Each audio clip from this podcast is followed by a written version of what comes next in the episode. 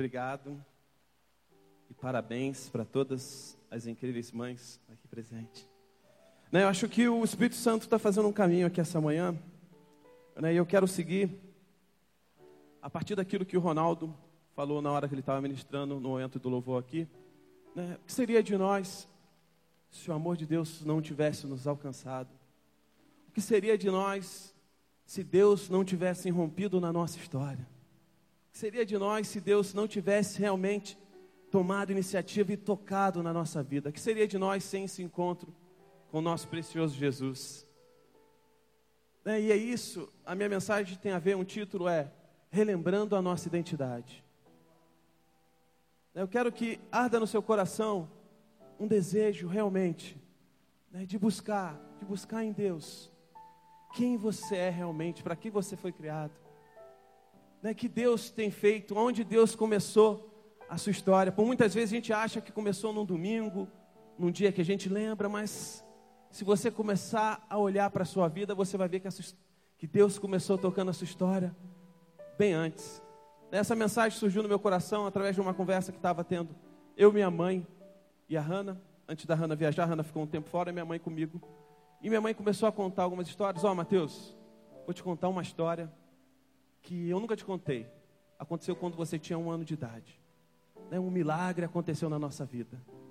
Eu falei, nossa mãe, você nunca me contou. Agora eu vou te contar outra que aconteceu quando eu levei você para orar lá. Um milagre aconteceu na nossa vida. Né, o meu coração ficou tão cheio, cheio de Deus, né, em perceber que Deus tinha irrompido na minha história antes mesmo de eu perceber. De alguma forma a gente acha que é no momento que a gente percebeu alguma coisa e a gente tem uma consciência de Deus que Deus está começando a agir. Eu quero te alertar essa manhã. Deus começou a mexer na sua história muito antes de você achar que você tomou uma posição. É a alta iniciativa de Deus, essa iniciativa de Deus para nos alcançar começou muito antes de você perceber. Né, o seu coração foi sensibilizado pelo Espírito, seu coração foi tocado por Deus muito antes de você responder a Ele. Né, ele já vinha ali, tocando no seu coração, te alertando, te mostrando quem era esse Deus. Né, e através da história de Esdras, eu quero contar um pouco para você, para você relembrar a questão da identidade. Pode abrir comigo em Esdras 7, do 1 ao 10.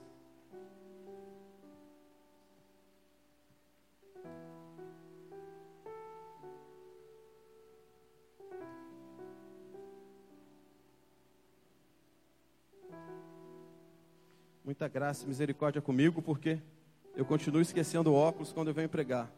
Né? Quem não sabe, quando eu fiz, estou fazendo 41 quando eu fiz 40, houve uma necessidade gritante de eu começar a usar óculos. Né? Não enxergo com facilidade. Mas como esqueci, coloquei na letra maior aqui no meu celular, vamos ver se consigo. Extras 7. Acharam? Amém? Versículo 1.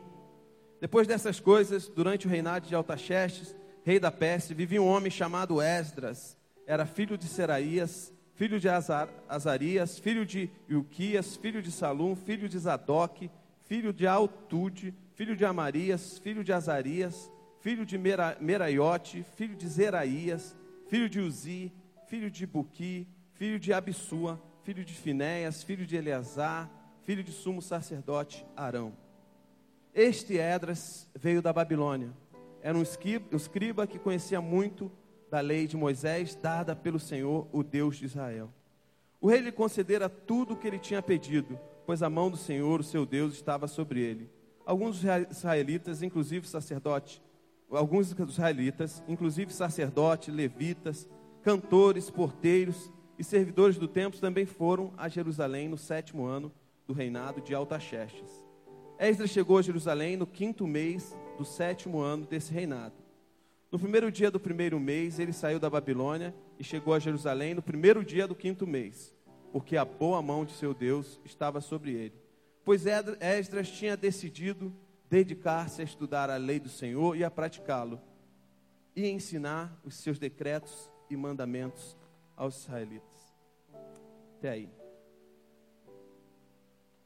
Né, como, como que eu quero tratar isso com vocês? Né? Continuando aquilo que o Ronaldo falou de Ezequias semana passada.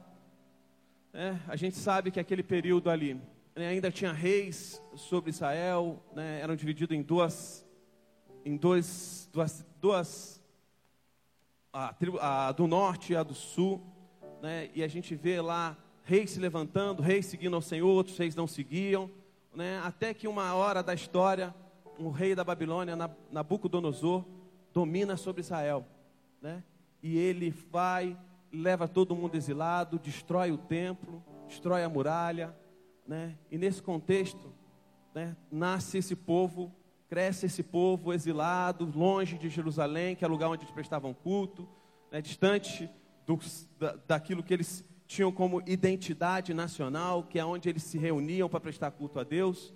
Né, e 70 anos depois, o rei da Pérsia, chamado Ciro, ele vai dar um decreto colocando é, liberando para que o povo voltasse a Jerusalém. Né? E esse texto, ele é feito é, depois do reinado de Ciro, tem reinado de Dario e tem de Artaxerxes, esse rei aqui. E essa é a galera que a gente chama a galera do pós-exílio. Né? Uma galera que estava voltando para a sua terra, né? voltando para aquilo que eles, onde eles viviam. Lembrando que quando o rei Nabucodonosor levou, ele levou uma parte, deixou outra parte lá. Né? E quando volta todo o povo para Jerusalém, para ver tudo aquilo que Deus estava fazendo ali, para começar. O decreto dava, dava liberdade, dava autoridade para eles re, é, reconstruírem o, o templo. Né? Ali seria o segundo templo. Né? Reconstruir o templo, que era onde eram adorados, onde adoravam a Deus, faziam sacrifícios, né? reverenciavam a Deus. Né? E você vê que ele traz um monte de gente. Né? Os servidores do templo, os levitas, os sacerdotes. Então ele quer reconstruir tudo isso. E a gente vê o início do, de Esdras e Neemias falando um pouco sobre a reconstrução desse templo. Né? E aí começa a reconstruir o templo, vendo coisas de tudo quanto é lugar, pessoas abençoando. Eles começam esse processo para a reconstrução do segundo templo, que é onde eles eram conhecidos como essa identidade, onde tinha essa identidade nacional dos israelitas que seguiam ao Deus de Moisés, Deus de Abraão. Né? E aí você vê é, no início de Esdras falando da reconstrução do templo em Neemias a gente vê a reconstrução da muralha, né, bem falado. Mas Esdras tem uma função específica, que é essa que eu quero falar com você. Né, Esdras, como disse aqui, né, ele veio desse período, exilado da Babilônia, veio para Jerusalém, e ele estava comprometido com uma reforma ideológica. Né? Ele estava comprometido em gerar no coração das pessoas essa identidade nacional né, ali ele estava comprometido em realmente plantar no coração quem era o povo que se reunia em torno desse Deus. Lembrando quando ele chegou, a situação era precária. Né?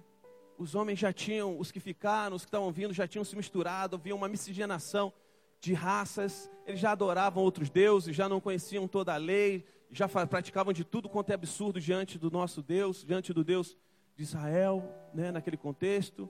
Né? Então já estava tudo miscigenado, tudo complicado. Né? E Esdras vem com essa função. Né? Trazer uma reforma ideológica, uma trazer, relembrar o povo da identidade deles. Né? Nessa época surge o livro de crônicas, né, que conta, se você ver, analisar lá o livro de crônicas, a primeira parte de crônicas é, fala só da genealogia, que esse era filho desse, que chegou a esse, esse, esse, até com um pouco de detalhe, para mostrar aquele povo o caminho que Deus fez na história. Né? Como eu falei para você, como eu tive uma experiência, quando eu achei que eu comecei a perceber Deus, quando eu tinha 13 anos de idade, quando eu aceitei Jesus como Senhor e meu Salvador. Mas Deus já tinha começado através da conversão da minha mãe, através da história da minha família. Né? Deus já tinha delineado alguma coisa na minha história. Né? E é isso que eu quero relembrar, isso que eu quero que arda no seu coração a sua identidade, a sua história, sua história com Deus. É, o que seria de nós se Deus não tivesse irrompido na nossa história? É, o que seria de nós se Deus não tivesse se movido e alcançado o nosso coração? É, e ali Esdras a gente vê ele trabalhando firmemente para realmente mostrar aquele povo, lembrar aquele povo quem eles eram. Né? Se achar que era tão simples, tinha algo tão, tão complicado que eles já tinham esquecido parte da lei. Né? Tem uma hora que conta que eles estavam fazendo em Neemias, eles estavam preparando as festas do tabernáculo, né? e aí eles começam a examinar a Bíblia, se lembram que eles tinham esquecido que nessa festa precisava construir cabanas ao redor do, do, do templo do, de Jerusalém. Não podiam ficar em casas, mas em cabanas. Quer dizer, já tinham esquecido várias coisas. Né? A nossa história também pode passar por isso. Né? De alguma forma, a gente vê a gente andando com Deus, mas chega uma situação na nossa vida que a gente já não se lembra como esse Deus é grandioso, como esse Deus é maravilhoso, como esse Deus é incrível, como esse Deus nos ama. Amém? E eu quero que arda no nosso coração, como ardeu no meu, né, que Deus continua trabalhando antes mesmo de você perceber, Ele continua fazendo. Mesmo que você não perceba, Ele está, te, ele está atuando. Né? E aí a gente vê, eu acho que a gente tem que relembrar, porque hoje a gente olha para as igrejas, a gente vê uma crise, uma miscigenação, né? algo que se misturou, a gente não sabe. Quando você pergunta para uma pessoa falar de Deus, você não sabe se é o Deus que você segue que ela está falando. Né? O Andrew pregou aqui que muitas vezes ele ouve falar, as pessoas falarem de Deus, ele começa a olhar e não descobre se é realmente esse é o Deus identificado, o Deus encarnado, que nos revelado através de Jesus. Né? Então a gente precisa relembrar da nossa identidade, a gente precisa conhecer esse Deus, né? a gente precisa se dedicar a buscar a Deus. Eu quero destacar aqui no versículo 10, né? pois Esdras tinha decidido a dedicar-se a estudar a lei do Senhor e praticá-la, ensinar os seus decretos e mandamentos. Né?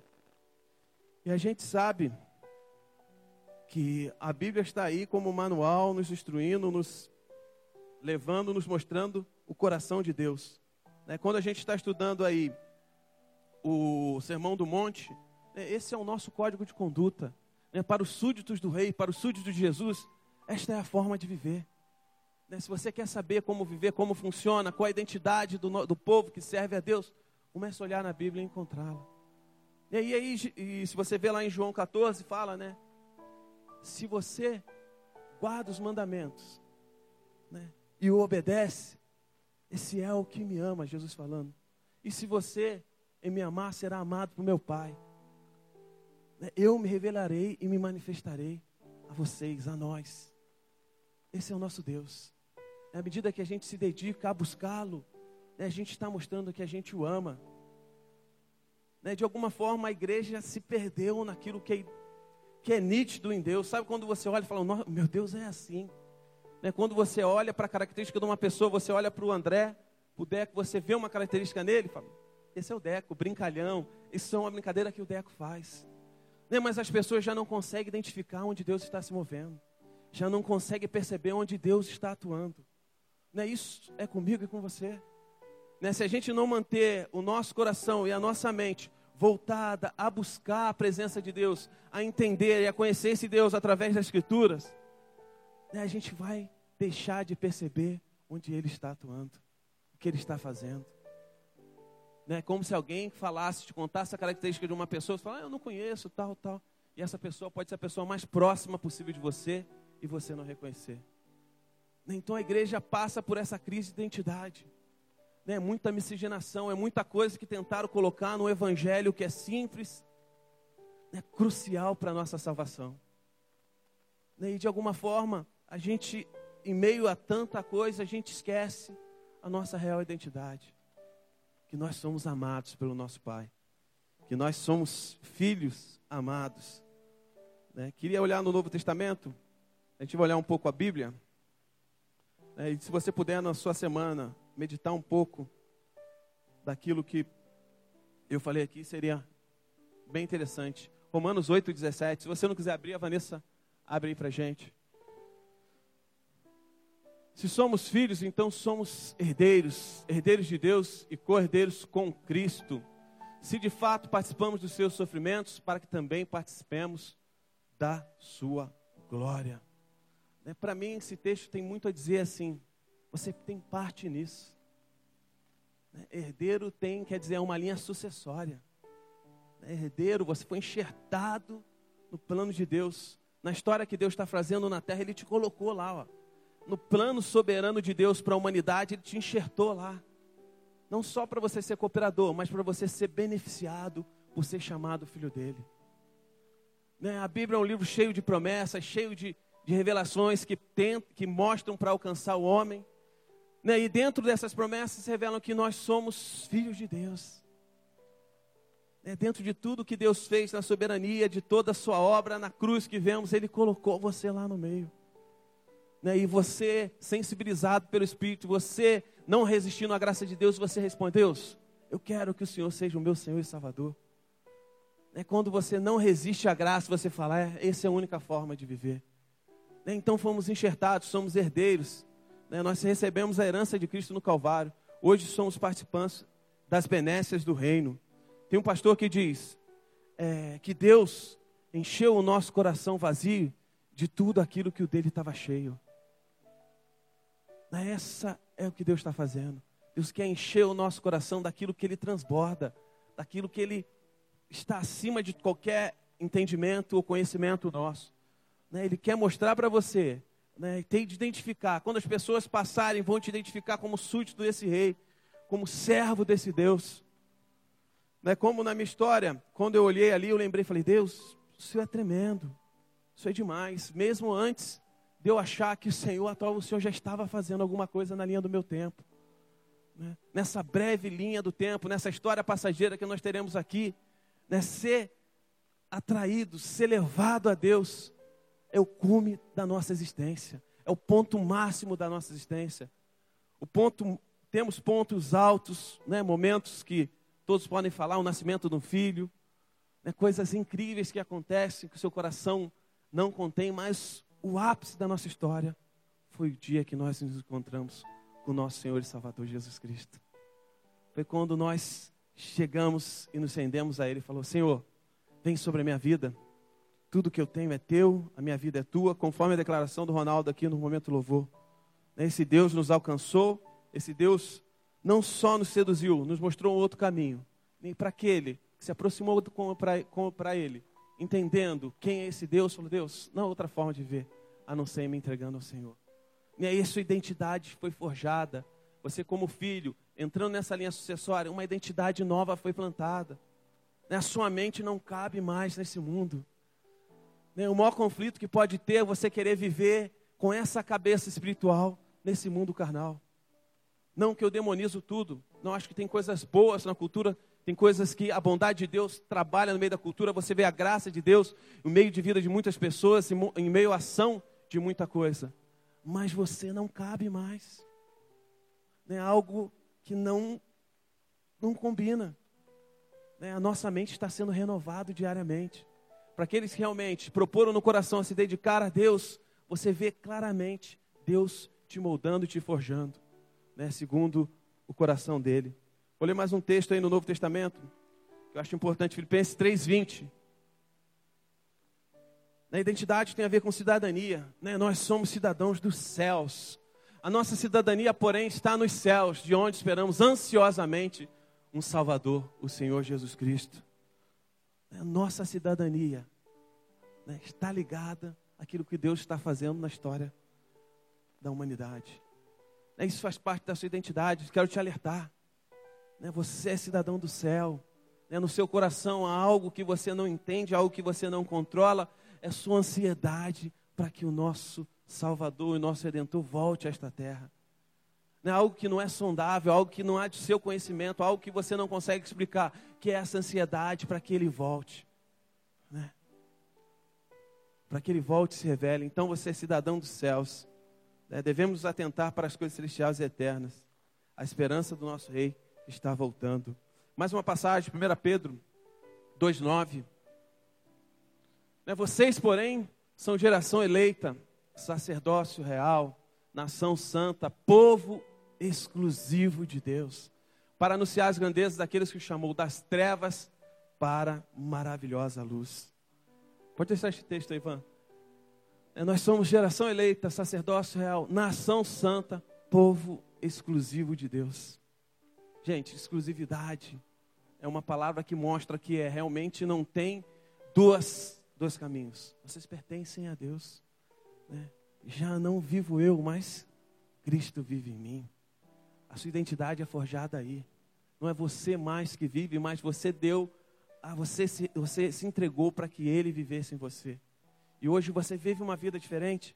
Você vive uma vida realmente que é buscar e se dedicar em trazer a vontade de Deus. Né, de alguma forma que eu falei, a, a, o caminho que a igreja no mundo se tomou, né, como o Deco diz aqui, as pessoas condicionaram alguma coisa com prosperidade, colocaram o homem no centro de tudo, tiraram Deus desse lugar e colocaram o homem, confundiram a cabeça das pessoas, mostrando que o evangelho era uma questão de troca. Né, mas quando você olha para a palavra de Deus, né, você entende que isso não é evangelho. Nossa identidade não é essa, nossa identidade não está forjada nessa. Como o Ronaldo falou na pregação, sucesso, quem tem que ter sucesso aqui é Ele. Né? E você usufruir do sucesso dele. Né? Mas de alguma forma a gente muda isso e tenta colocar a nossa vida na frente daquilo que a gente é. Né? Eu quero que você relembre da sua identidade. Você é povo exclusivo de Deus. Você é, faz parte do povo santo. Né? O Espírito Santo em você está produzindo frutos que te levam a viver uma vida santa. Quando você vê algo errado, quando as coisas acontecem de forma errada, não resista à ação do Espírito Santo. Né? Se ajoelhe, arrependa-se, muda o caminho, muda a rota, né? muda a direção. Né? Foge disso. Né? Você foi chamado para ser santo, que é o padrão do nosso Deus. Né? Ele é santo, ele quer que o povo dele seja santo. Né? Esse processo de santidade você não faz sozinho, é o processo de santificação que o Espírito Santo está fazendo em você. Ele está forjando a sua vida, forjando o seu coração para que você seja parecido com Jesus.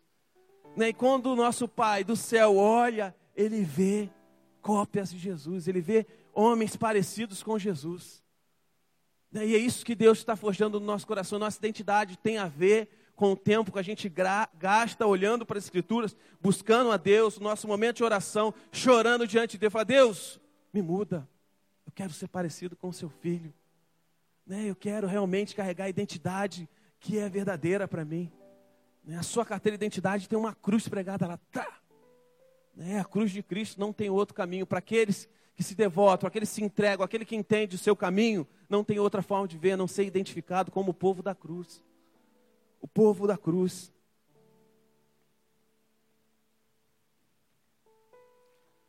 E à medida que nós caminhamos no Evangelho, à medida que a gente realmente tem experiência, à medida que a gente busca a Deus, né, a gente vê realmente Deus preenchendo cada área da nossa vida, né, nos lembrando de cada coisa, nos alertando para as ciladas do mal, nos alertando para os intentos do maligno, né, que arduamente trabalha para derrotar o povo de Deus, para tirar a identidade desse povo, né, para chegar como não levantar pessoas como Esdras lá que a gente vê, Esdras não conformado com aquilo que ele vê, ele começa a falar, começa a ler a palavra de Deus.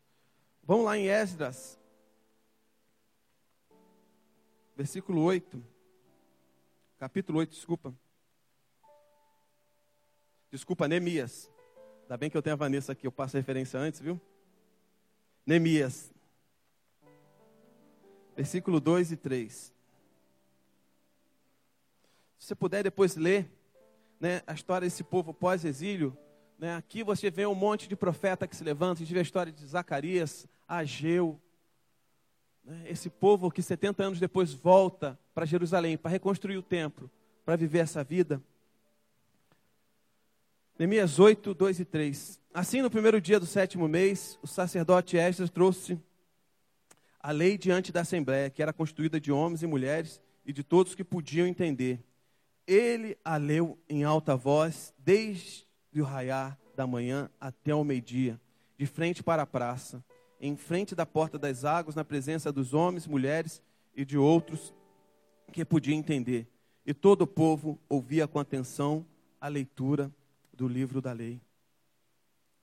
Né? E aí, quando a gente vê pessoas se levantando no nosso meio, né, que estão realmente dedicadas, estão apaixonadas por essa causa, por essa mensagem, não tem outra forma de ver a não ser gastando tempo com a palavra dele. Né? Tem um pastor que diz: ah, Você quer ouvir a voz de Deus? Começa a ler a Bíblia voz, em voz alta. Começa a ler a Bíblia em voz alta para você realmente entender e, e, perceber a voz de Deus.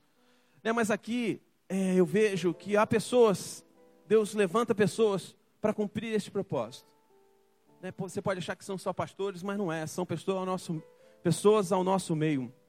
Meu irmão não está aqui, mas meu irmão sempre me dizia que a gente nasceu numa igreja tradicional E as pregações eram muito eloquentes, muito complicadas, né? E aí tinha uma galera, uns três meninos, que toda vez que acabava o culto, eles iam lá para o pastor e falavam, pastor, você pode ceder duas horas do seu tempo à tarde? A gente precisa realmente mergulhar naquilo que você falou. A gente precisa mergulhar naquilo que você disse aí. Se essa é a vontade de Deus, se você falou vem de Deus, a gente precisa entender um pouco mais aquilo que você falou. Né? E por, por vezes, a gente nem lembra a mensagem de domingo. A gente já não mergulha naquilo que Deus tem liberado para a gente. A gente já não mergulha, a gente já não penetra, a gente não cava mais fundo naquilo que Deus tem nos dado. Né? Não basta vir domingo a domingo na igreja. Precisamos cavar mais fundo, precisamos ir além, precisamos romper o nosso limite. Né? Precisamos romper com a cultura desse tempo que diz que a gente não tem tempo. Precisamos romper com a cultura desse tempo que diz que a gente não pode fazer. Né? E direcionar os nossos esforços, o nosso coração a se inclinar para a vontade de Deus, para a palavra de Deus. Né? Gastar tempo com ela, né? se cercar de coisas que Deus nos dá, nos, nos lembrar no nosso coração as promessas que Deus tem feito, relembrar as coisas maravilhosas que Deus um dia falou através de outras pessoas para a gente. Eu lembro uma vez num grupo que a gente tinha na Zona Sul, muito tempo atrás, né? a gente estava um tempo lá fazendo esse grupo, e aí chegou uma, uma, uma mulher que eu não conhecia, né? e a gente já estava ali um ano e pouco fazendo esse grupo, na casa do Marcelo, ele não está aí, da Simone, e ela passou um mês e pouco, ela, um ano e pouco, nunca tinha visto ela, ela chegou no grupo, né, e a gente conversando sobre as coisas tal, ela falou, ah, eu queria dar um testemunho. Eu fiquei meio assim, falei, nunca vi ela aqui, vou deixar ela dar o testemunho. Eu falei, ah, vou dar, vou deixar, né? E aí eu vi que as pessoas lá conheciam, mas há muito tempo que não via. Ela falou, ó, há dois anos atrás veio um irmão da África do Sul, eu não lembro quem é, ele orou aqui por mim, para que eu tivesse um filho, né? Eu não dei muita vazão, porque eu tinha uma série de doenças e eu não poderia engravidar. Né? Mas eu anotei aquilo no meu caderno. Eu tomei aquilo como precioso. E hoje eu estou vindo, dois anos depois, para contar que eu engravidei e tenho um filho. Quando você lembra daquilo que Deus escreveu no seu coração, é isso que Deus tem feito. A gente tem que começar a tratar como precioso aquilo que Deus tem derramado para a gente. Né? E a superficialidade invade nossa vida de tal forma que a gente só quer Lê aquilo que nos agrada. É, deixa Deus, aquilo que Deus prometeu, aquilo que Deus falou um dia através de uma pessoa para você, começa a trazer a lembrança. É, quando Jeremias falou, eu trago a lembrança, aquilo que me, que me gera, que me traz esperança, aquela promessa. É, eu torno a lembrança. Né? Sabe por quê? Porque ele estava, todo o povo de Jerusalém nessa época estava exilado, ele estava sozinho com o povo lá, e o povo que ficou era um povo duro de serviço né, era a classe operária mesmo, que não queria nada com a lei de Deus, e ele ali incentiva o coração dele, encoraja o coração dele a lembrar como era bom quando Deus estava no meio deles. Né, você se lembra disso? Né, em Neemias 9,3, para a gente fechar aí, não atrasar o almoço das mães de ninguém. 9,3. Ficaram onde estavam leram o livro da lei do Senhor, do seu Deus, durante três horas e passaram outras três horas confessando os seus pecados e adorando o Senhor, seu Deus. A verdadeira teologia nos leva a, se, a nos prostrar diante de Deus. A gente não busca na palavra de Deus conhecimento, porque o nosso conhecimento vai ser imperfeito. Mas a gente busca o coração de Deus, a revelação de Deus. E quando a gente está de frente à revelação de Deus, não tem outra forma a não ser nos prostrar. Quando a gente reconhece a nossa verdadeira condição, da onde Deus nos tirou, não tem outra forma a não ser nos prostrar e falar: Deus, obrigado pela sua graça sobre a minha vida. Obrigado pela sua misericórdia. Por ela eu não sou consumido. Deus, o Senhor me desviou da ira do Pai. Você me desviou da ira que eu não posso imaginar o que seria. Né? Por seu intermédio, Jesus, hoje eu posso levantar minhas mãos, né? chorar, pedir perdão, lembrando da minha condição, mas levantar minhas mãos e adorar foi o que o povo fez. Né? Depois da revelação de quem Deus era, depois dessa reforma ideológica, essa reforma na mente, mostrando qual a identidade do povo, eles não têm outra forma de responder a não ser o quê? Se prostrando. Né? Se prostrando diante de Deus, reconhecendo a majestade, a grandeza, a soberania de Deus. Né? E esse deve ser o nosso trajeto. Né? A gente deve chorar pelo evangelho que está anda falado aí fora. A gente tem que orar para que Deus seja realmente coroado na sua glória, como é devido. A gente tem que começar a orar para que as pessoas à nossa volta sejam impactadas pela mensagem da cruz, para que a nossa vida tenha relevância na vida dos outros, as pessoas olhem em nós, reconheçam a nossa verdadeira identidade como filhos de Deus, como servos do Deus vivo, o Deus atuante, o Deus que realmente se importa com o seu povo. Né, a gente precisa vencer essa crise de identidade. Né? E como Esdras, é se voltando para a palavra de Deus. É se voltando para a palavra de Deus. Né? Esse povo estava distante. Né? O período de exílio foi de 70 anos. Mas quando eles estão de frente com a lei de Deus, que hoje é Escrituras, eles começam a realmente mudar a forma de viver. E a nossa, nossa vida é forjada à medida que a gente lê e a gente entende responder essa mensagem a gente entende responder essa mensagem de forma que a gente começa a mudar o nosso pensamento, a nossa mente.